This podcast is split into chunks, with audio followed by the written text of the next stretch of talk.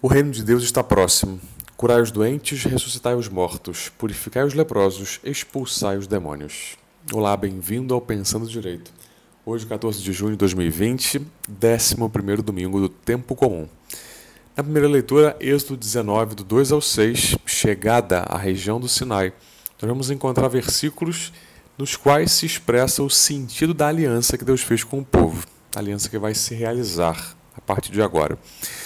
O texto tem a ideia de eleição e de exigência e reflete a nova condição do povo como propriedade particular de Deus.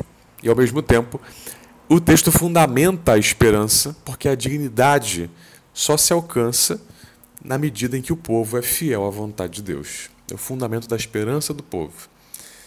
Os ensinamentos básicos, o primeiro deles é o fundamento da aliança, é a libertação de Israel do Egito povo foi escolhido com predileção, ou seja, criado como povo ao ser tirado da escravidão.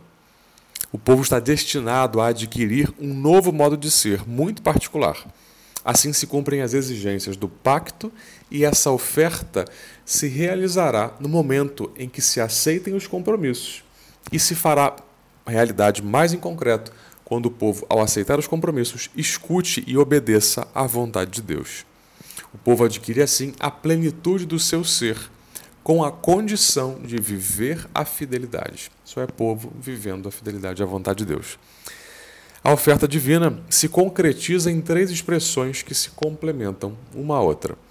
Primeiro, propriedade exclusiva. Depois, nação santa. E em seguida, reino de sacerdotes. O povo de Israel é tudo isso. Segunda leitura, Romanos 5. O amor com que Deus nos ama se manifestou no envio do Espírito Santo e no próprio amor que Deus pôs nas nossas almas, para que possamos amar a Ele. Amar a Deus é exclusivamente, como vai dizer Santo Agostinho no seu Tratado sobre a Graça, um dom de Deus. É o próprio Deus que, sem ser amado, ama e nos concedeu a capacidade de amá-lo. A medida do amor que Deus nos tem se demonstra na reconciliação realizada mediante o sacrifício da cruz, quando Cristo, dando morte em si mesmo à inimizade, estabeleceu a paz e nos reconciliou com Deus.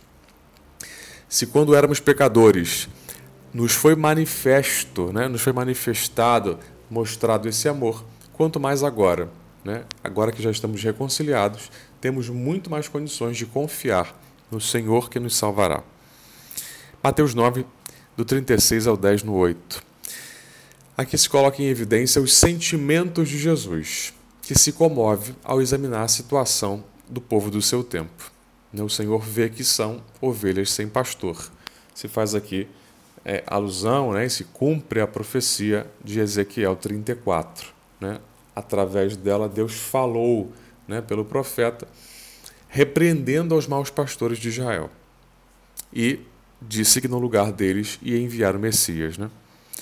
Jesus contempla então a extensão da sua missão. Agora, no tempo do Senhor, como nos dias de hoje, faltam operários para a messe, né? e por isso temos que rezar muito. A obra do Senhor foi pregar o evangelho do reino e dar crédito, mostrar que já estava acontecendo, né? dar aí credibilidade a chegada desse reino mediante os sinais que ele realizou, né? a cura das enfermidades, a expulsão dos demônios, tudo aquilo. Com a constituição e a missão dos doze, se mostra que esses discípulos do Senhor, que serão apóstolos, farão a mesma coisa que o Senhor fez, sendo enviados a pregar a boa nova do reino. Jesus, então, para levar adiante o reino de Deus, que ele mesmo inaugurou, vai fundar então um novo povo de Deus, a igreja. Com esse fim, ele elege, dá poderes e instrui aos doze, que o vão suceder e substituir, exatamente na missão e, de modo mais particular, aqueles antigos patriarcas, os doze, os doze que estavam à frente das tribos de Israel. Essas tribos de Israel eram a própria semente aí, figura sinal da igreja. Os doze foram enviados em primeiro lugar aos filhos de Israel e logo, em seguida, a todos os povos da terra, para que, participando do seu poder, fizessem de todos discípulos de Deus. desse primeiro povo, Israel, sairia o Messias. De fato, veio pela estirpe de Davi. Né? Por isso, Israel é o germe, né? a primeira semente aí do novo povo de Deus. Assim, a obra dos apóstolos dá continuidade à obra de Cristo, que foi quem lhes deu todo o poder. E esse mesmo poder, dado aos doze, foi transmitido a todos os seus sucessores, né? a sucessão apostólica. A pregação da proximidade do reino é a mesma pregação de Jesus. Meus irmãos, coloquemos a nossa confiança no Senhor que nos escolheu que nos elegeu como seu povo predileto. Somos nação santa, somos sacerdócio régio, somos esse povo que é a propriedade do Senhor, chamado a viver a santidade e a proclamar as suas obras com a nossa vida. Pensamos então a toda a unção do Espírito e a intercessão da Virgem Maria, para que possamos cumprir essa missão com dignidade. Deus abençoe você e a sua família.